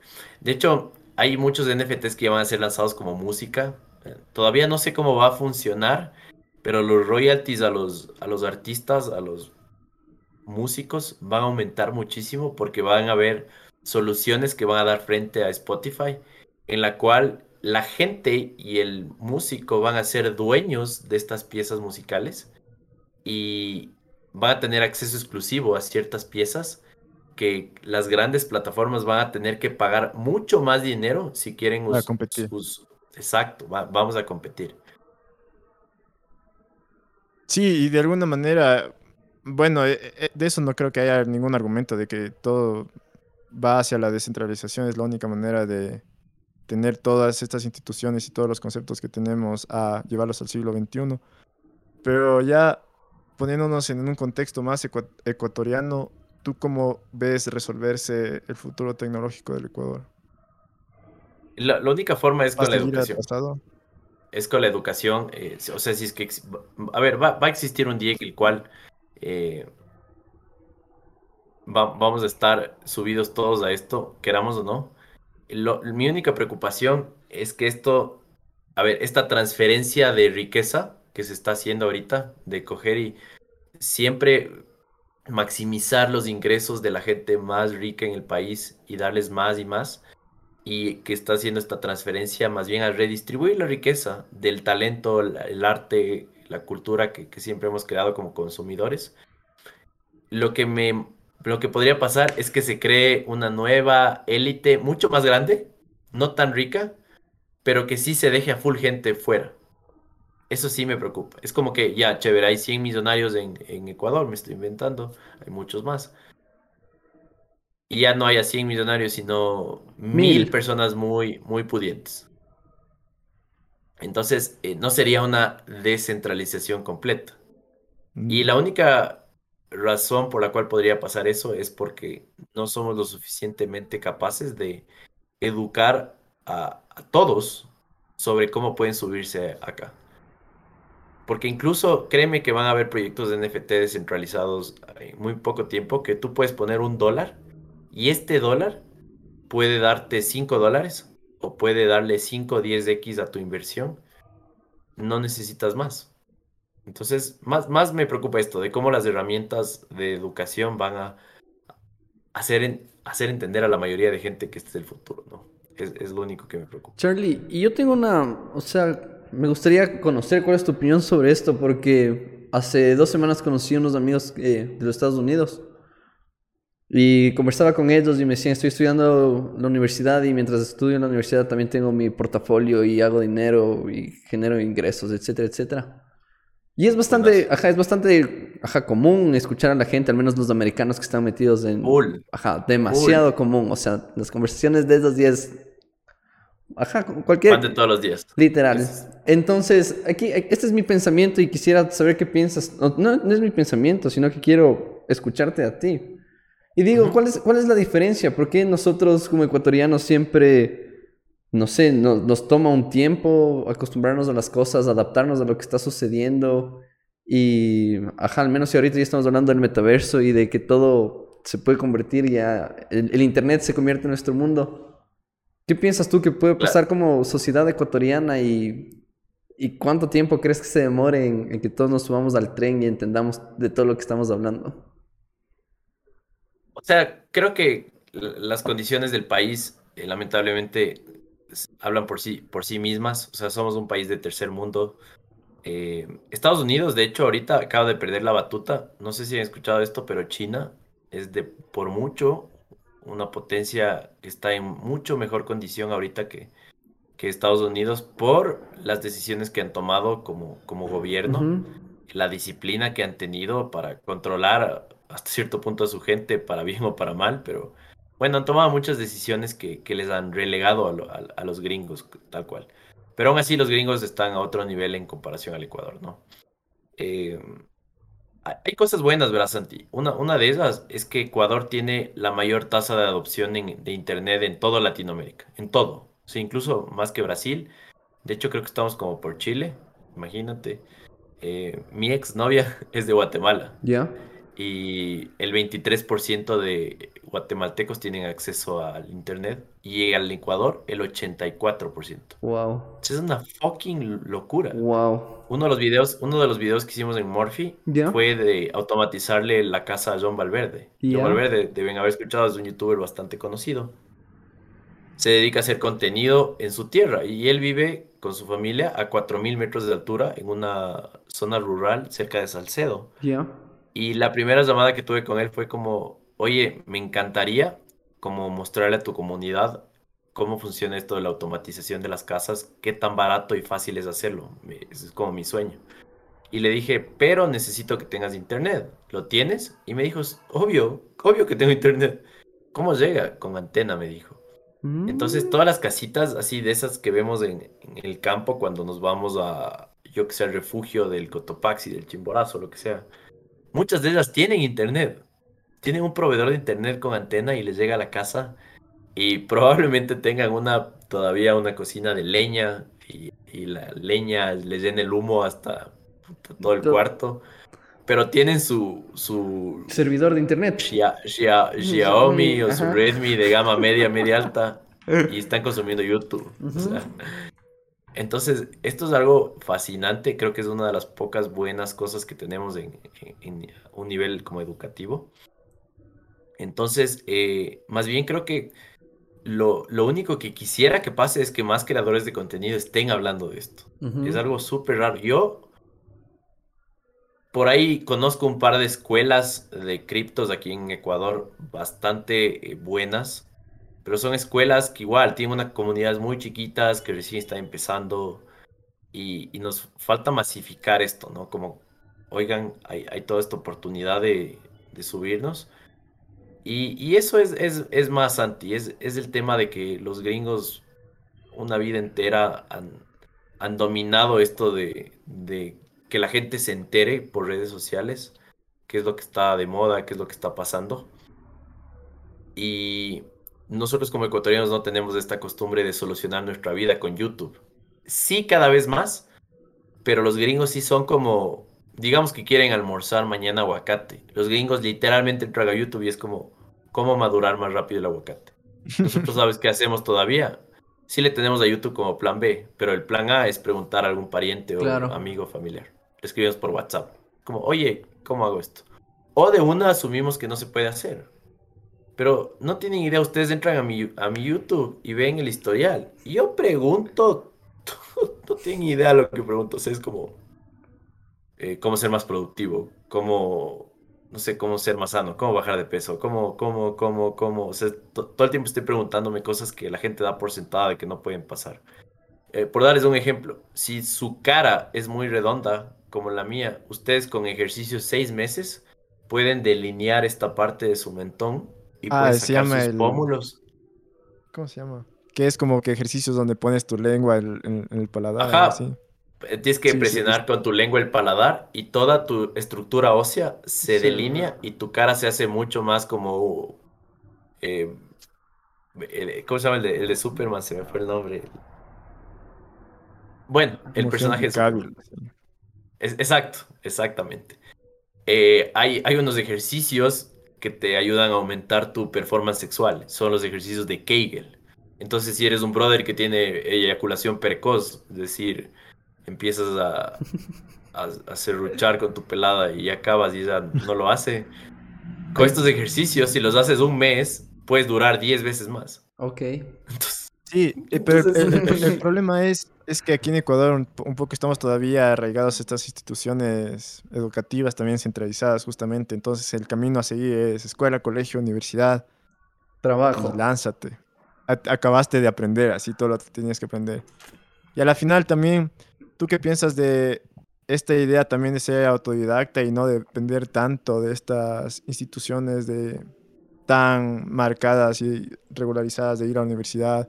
Sí, porque tú eres un ejemplo, digamos, de que ahorita en, el pensamiento común deberías seguir ejerciendo ingeniería comercial como oficinista directamente. ¿Tú crees que en algún, en algún punto se van a... Porque en Estados Unidos también ya existen este estos cuestionamientos por el, problema de que la universidad es carísima ya. También exista un, un sistema también donde también se haga factible ser autodidacta. ¿Tú crees que se puede ah, llegar a eso también? Creo, creo que está claro, no lo somos de la forma suficiente. Eh, hay muchos culpables aquí en nuestra cultura, Hollywood también. O sea, de hecho ahorita, por ejemplo, estoy viendo eh, Big Bang Theory, es una de mis series favoritas. Y cuando lo vi hace unos años, solo me cagaba de risa, pero ahora me cagaba de risa como de una forma consciente. y hay una broma que siempre le hacen a, a, a Wolowitz y le dicen, loco, vos no eres doctor, le dicen no eres doctor, eres ingeniero. Y lo dicen cada dos capítulos. Y le sacan en cara y le sacan en cara y le sacan en cara. Y es como que los doctores, por algunas circunstancias de la serie, tienen mejores condiciones, más suerte, les va mejor, tienen más oportunidades. Y un doctor en la serie es el brother que se acabó el colegio, la universidad, luego sacó su maestría y luego sacó su doctorado. Entonces, eh, imagínate, te están O sea, están metiéndote en el cerebro que, loco, tienes que estudiar para ser exitoso, estudiar para ser exitoso. Y, y estas series, muchos ecuatorianos las vemos también, o sea, y, y bueno, es el tema cultural, es, es, es, las costumbres, a mí me encanta cuestionar las costumbres, ¿no? Es como, loco, a ver, ¿por qué, ¿por qué hacemos esto? Eh, les, les, les, voy a contar algo súper súper gracioso. ¿Ustedes saben por qué existen los cementerios? Por ejemplo, ¿por qué alguien le entierra a alguien en un cementerio? Por las El, enfermedades en las ciudades. Hace, exacto, hace como dos pandemias se moría tanta gente que enter, les enterraban en los patios de las casas. Eso era lo común. Como uh -huh. mi abuelito está en el patio y si quiero ir a visitar, salgo al patio, le rezo Parabes Marías y me siento mejor. O mi abuelo está al lado del árbol, le abrazo al árbol y estoy con mi abuelo.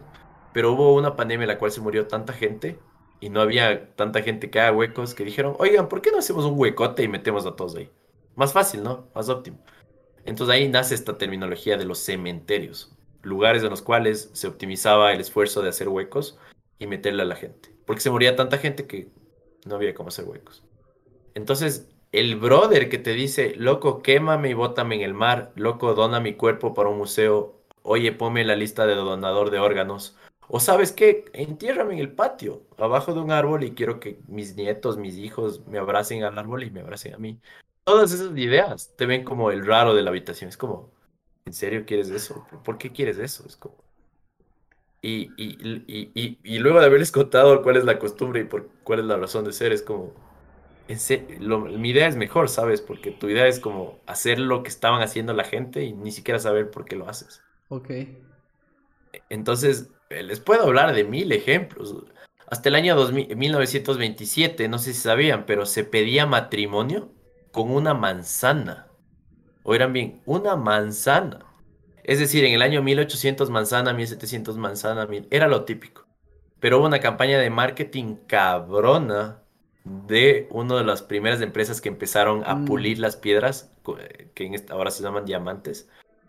Hicieron una campaña, como si quieres que ella, si quieres impresionarle a ella, ya no le des manzanas, dale un anillo de compromiso. Y ahí nace este concepto de que, Hay que pedir... esa es la forma en la cual enamoras. Imagínate, entonces obviamente le dices esto a una mujer ahora y la man mm. se te prende y dice que no me amas, que... Claro. Y es como, es en, llegamos a un punto en el cual damos por sentado las ideas y decimos, no, el amor es cuánto billete gasto en esta sortija. Pues ese es el amor. Mientras más gasto, más le más, quiero. más le amo al amor. Claro. Es como, loco, no es así, no es así. Preguntémonos más, o sea, como, dudemos de todo, de absolutamente todo. ¿Y tú has visto Incluso... una debilitación de estas eh, costumbres en el sentido de los trabajos inusuales? Digamos, tú tal vez experimentaste esto, tal vez otras personas que nos están escuchando experimentaron esto, pero van a reuniones familiares que ahorita es los meses de reunirse y dices, ¿qué haces de trabajo? Soy youtuber, así. Y existe eh, todavía un estigma. ¿Tú crees que ya se está suavizando eso con... El, el estigma está ahí, igual de fuerte, porque, a ver, primero la mayoría de miembros de las familias tienen las eh, carreras tradicionales. Doctor, arquitecto, abogado, ingeniero, enfermero, lo que le quieras. La mayoría. Y, y, y, los que no son, y son creadores de contenido, fotógrafos, ojo, que pues, son carreras completas, o sea, claro. Con más mérito o más trabajo que cualquier otra. Y todos dicen como, ya está que sientes cabeza, o, o, ya, ya dedícate a hacer algo en tu vida, o esto, o el otro. Entonces, más bien estamos lejos de ese día.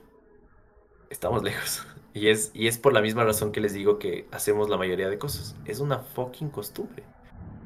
O sea, yo conozco hasta ahora gente que les obligan a estudiar carreras porque sus padres y sus abuelos fueron, fueron a la universidad a hacer lo mismo. Es una locura, o sea, hay full gente que, que piensa así. Entonces, eh, lo único que podemos hacer es difundir estos casos de éxito de gente que, ¿Te, ¿Te, acuerdas lo que me decías hace un momento de cómo, eh, creo que el Santi me preguntó, de cómo hacemos o cómo, qué va a pasar para poder difundir este mundo de las criptomonedas o de los NFTs? Es que un niño en la casa empiece a generar plata jugando videojuegos. Claro. Y nosotros, como creadores de contenido, contarle a full gente eso. Esa es una de las pocas formas que podemos hacer para que la gente entienda que las cosas no son como anda la universidad, consigue trabajo, reproduce y muere. Es algo más que eso. Esa es la única cosa que podemos hacer. Demostrar que lo que hacemos aquí no es solo hablar, sino hablar y poner nuestras palabras donde, donde están nuestras acciones, ¿no? Y un cambio generacional, ¿no? O sea, al final, la gente que, eh, digamos, tengo familiares que todavía tienen tres años, dos años y van a crecer en todo este boom del metaverso y toda esta cuestión de las criptomonedas. Ya les va a ser más normal que a mi abuelita o, o gente mayor, ¿no? Sí, completamente, Martín. O sea, va a pasar. El problema es que eh, tal vez, ojalá no tome, ojalá no tome mucho tiempo, no tome mucho tiempo en el Ecuador, porque lo que hace este mundo de, los NFTs es eliminar las, los límites geográficos, ¿no? O sea, por ejemplo, yo en este proyecto de Root Golems soy prácticamente socio. No les conozco a mis socios, están en diferentes partes del mundo, pero tengo el potencial de hacer muchísimo dinero sin conocerles debido a que la tecnología ha descentralizado y ha eh, democratizado mi inversión al punto en el cual yo puedo generar ingresos solo por entender ciertos conceptos. Y si más gente haría eso, más gente hubiera entrado a este proyecto y la riqueza en nuestro país hubiera aumentado más. Entonces, como les digo, conocimiento es poder, eso, eso no cambia hasta ahora, es, es tal cual pero necesitamos como más ejemplos de cómo los NFTs pueden cambiar la vida nuestra en, el día a día para poder eh, dar, dar, este salto generacional, como dices tú, ¿no? Eh, y, y, frente a nuestros primos y a nuestros sobrinos y hermanos, ayuda, ayudarles, ayudarles, ¿no? Porque es como que, mami, me voy a jugar y pasan cuatro horas jugando Fortnite.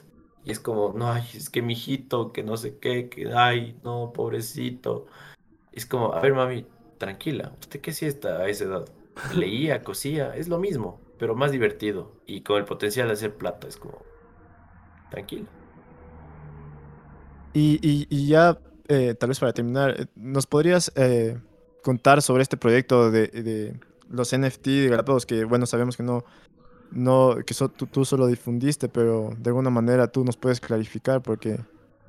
Sí, sí, Ajá completamente. De hecho, cada vez que difundo algo en, mis redes, trato de empaparme lo suficiente del tema para que para tener la capacidad de responder la mayoría de dudas, porque ustedes saben que en las redes sociales eh, todo, todo, queda todo, todo queda expuesto, entonces prefiero quedar expuesto como alguien que sabe de lo que está hablando que, el brother que, que, dijo cualquier cosa. Entonces, bueno, para contarles súper rápido. Eh, la pandemia, una de las industrias que más afectó fue el turismo. Ya. Y uno de los principales ingresos de las Islas Galápagos era el turismo, pero con la pandemia se fue al caño. De hecho, dicen que bajó hasta un 70% en ciertos meses. Los ingresos generados en el turismo en Galápagos era una de las fuentes principales para poder conservar las islas en el estado que están. Es decir, eh, poder proteger ciertas áreas porque hay que contratar guardias o infraestructuras para mantener las cabras, que algún cabrón llevó alguna vez cabras a Galápagos, se reproducieron y se empezaron a comer animales y mataron ecosistemas completos.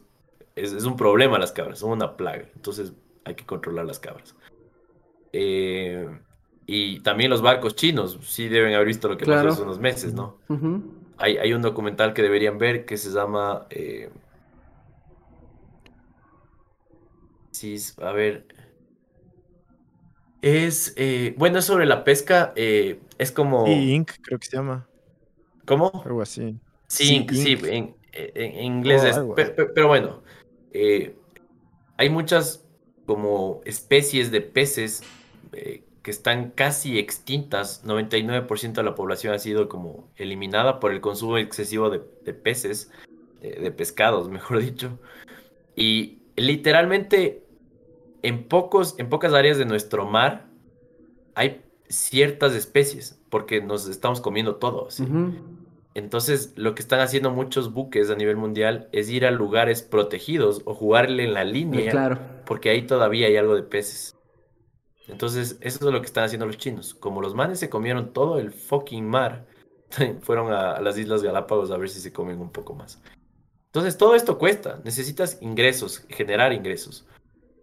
Y como bajó un, grupo de, jóvenes que me parece que están radicados en Estados Unidos, pero que son ecuatorianos, eh, decidieron utilizar esta tecnología de los NFTs para darle un empuje a la isla y poder generar una fuente de ingresos innovadora para poder rescatar este ecosistema, ¿no? Que son las Islas Galápagos.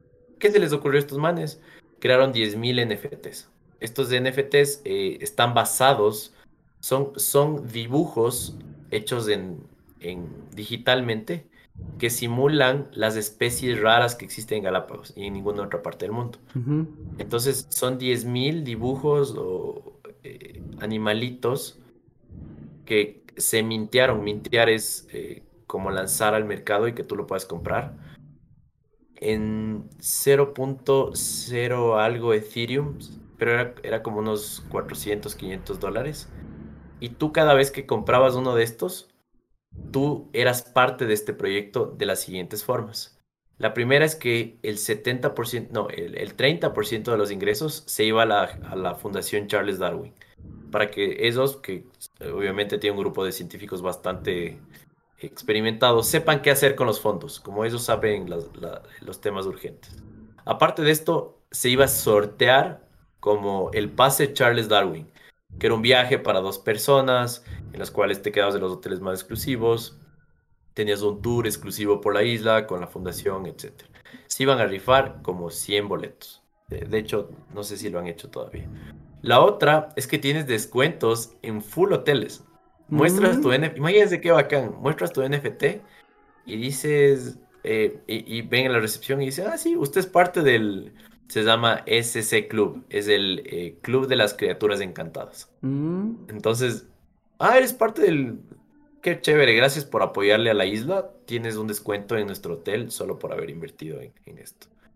Eh, tienes acceso a mercadería exclusiva, es decir, camisetas, gorras, eh, otra fuente de ingresos, pero que solo tú puedes comprarlo por ser un holder. Holder es tener en tu, en billetera o en tu propiedad cierto NFT. Y puedes acceder a esto. Y una de las cosas que más me gustó, porque esto es cada vez más común, es que eres parte de un DAO. DAO es una organización descentralizada, es un gobierno prácticamente que se crea tú al tener un, un NFT y que con los recursos que se generan y las sinergias y el networking que se genera al comprar este, esta imagen, tú puedes tomar decisiones sobre las áreas en las cuales tú puedes, tú tienes cierta potestad. Es decir, con los fondos que se están haciendo, tú puedes, eh, va a haber congresos enteros en los cuales tú tienes la decisión de decir, ¿saben qué? Propongo eh, invertir en esto de protejamos las, las tortugas, estas tortugas que son eh, como muy, muy, muy delicadas, pero al mismo tiempo, bueno, vamos a proteger las tortugas, ¿ya? Y sale otro brother y dice, no, hagamos esto. Entonces tú entras a este gobierno en el cual tomas, tomas decisiones, votan. Entonces tú puedes vivir en Londres, el otro brother en China, el otro en Ecuador, y te unes a este congreso porque crees en este proyecto y empiezas a tomar decisiones, ¿no?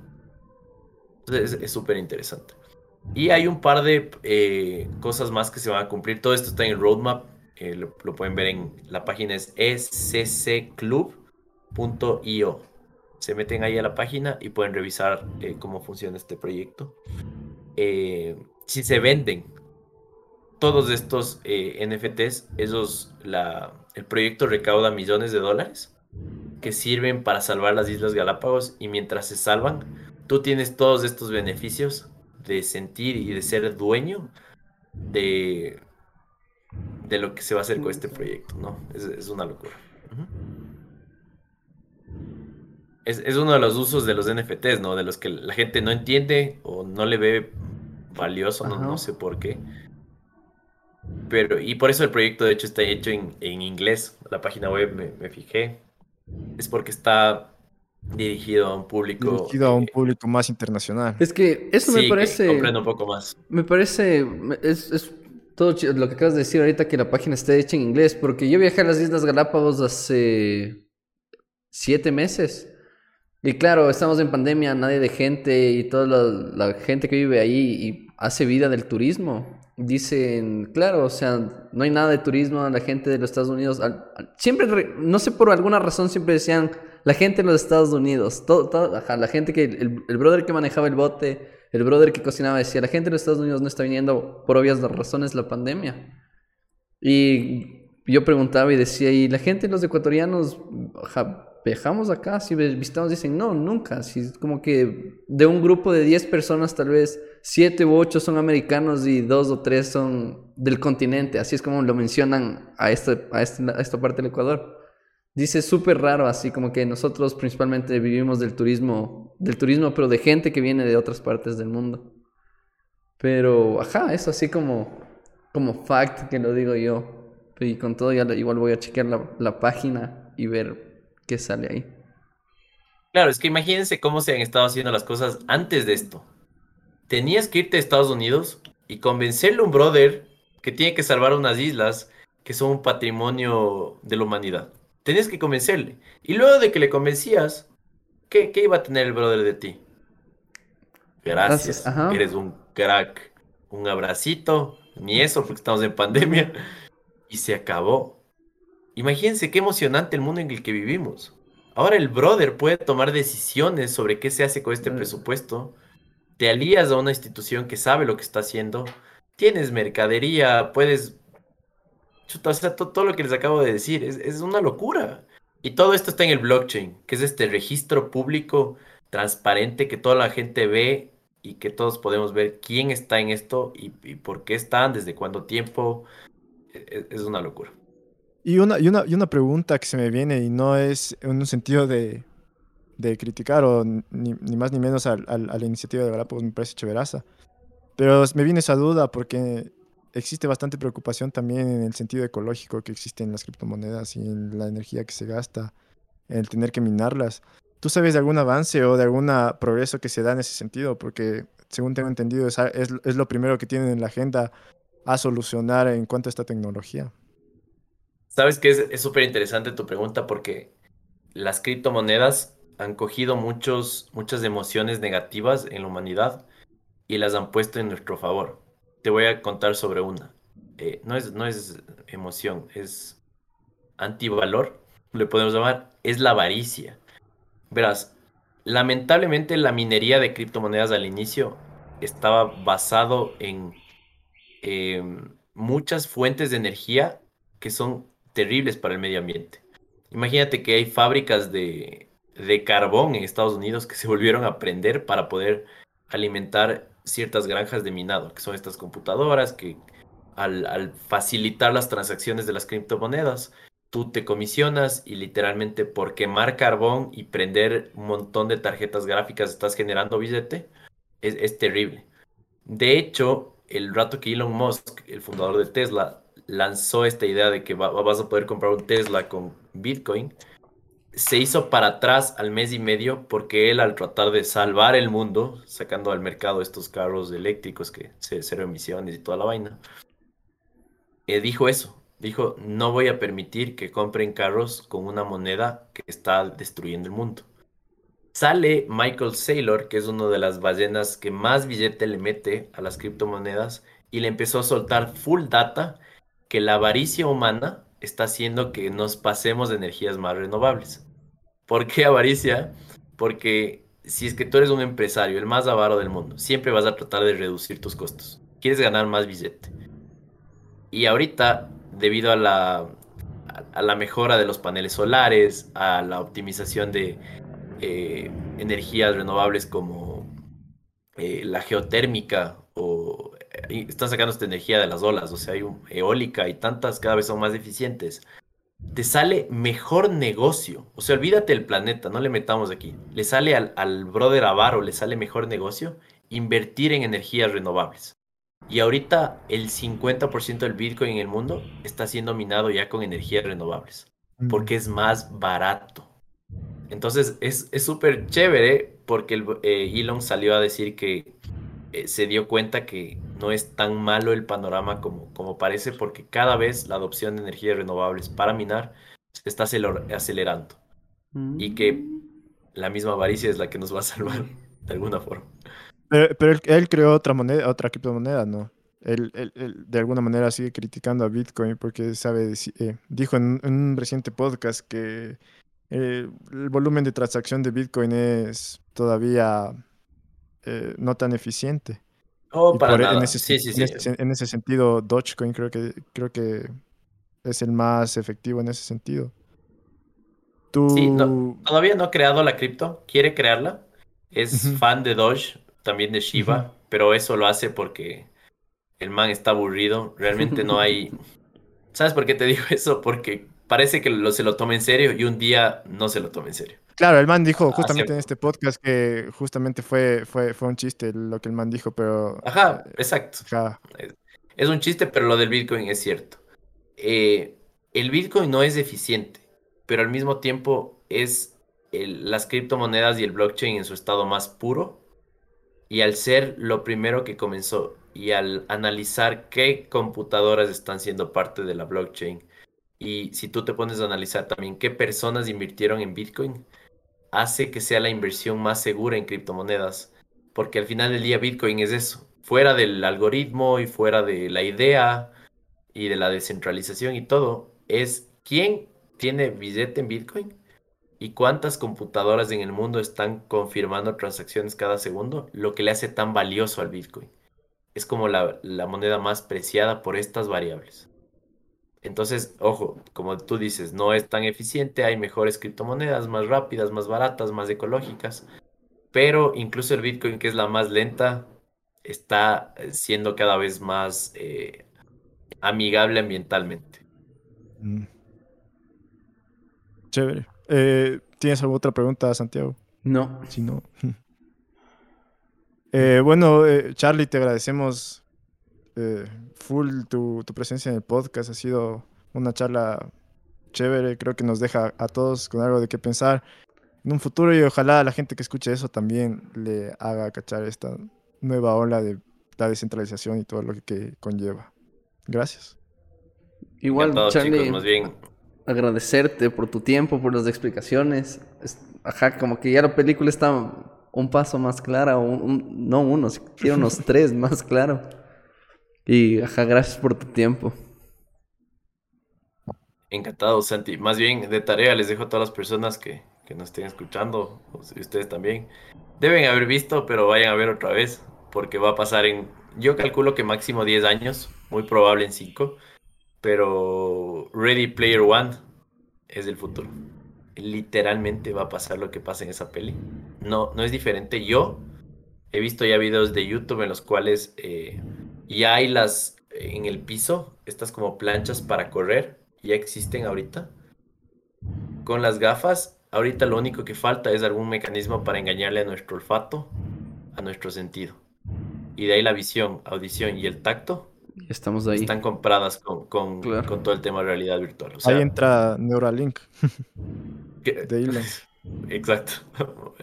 Muy bien, Martín. estás al día tú también.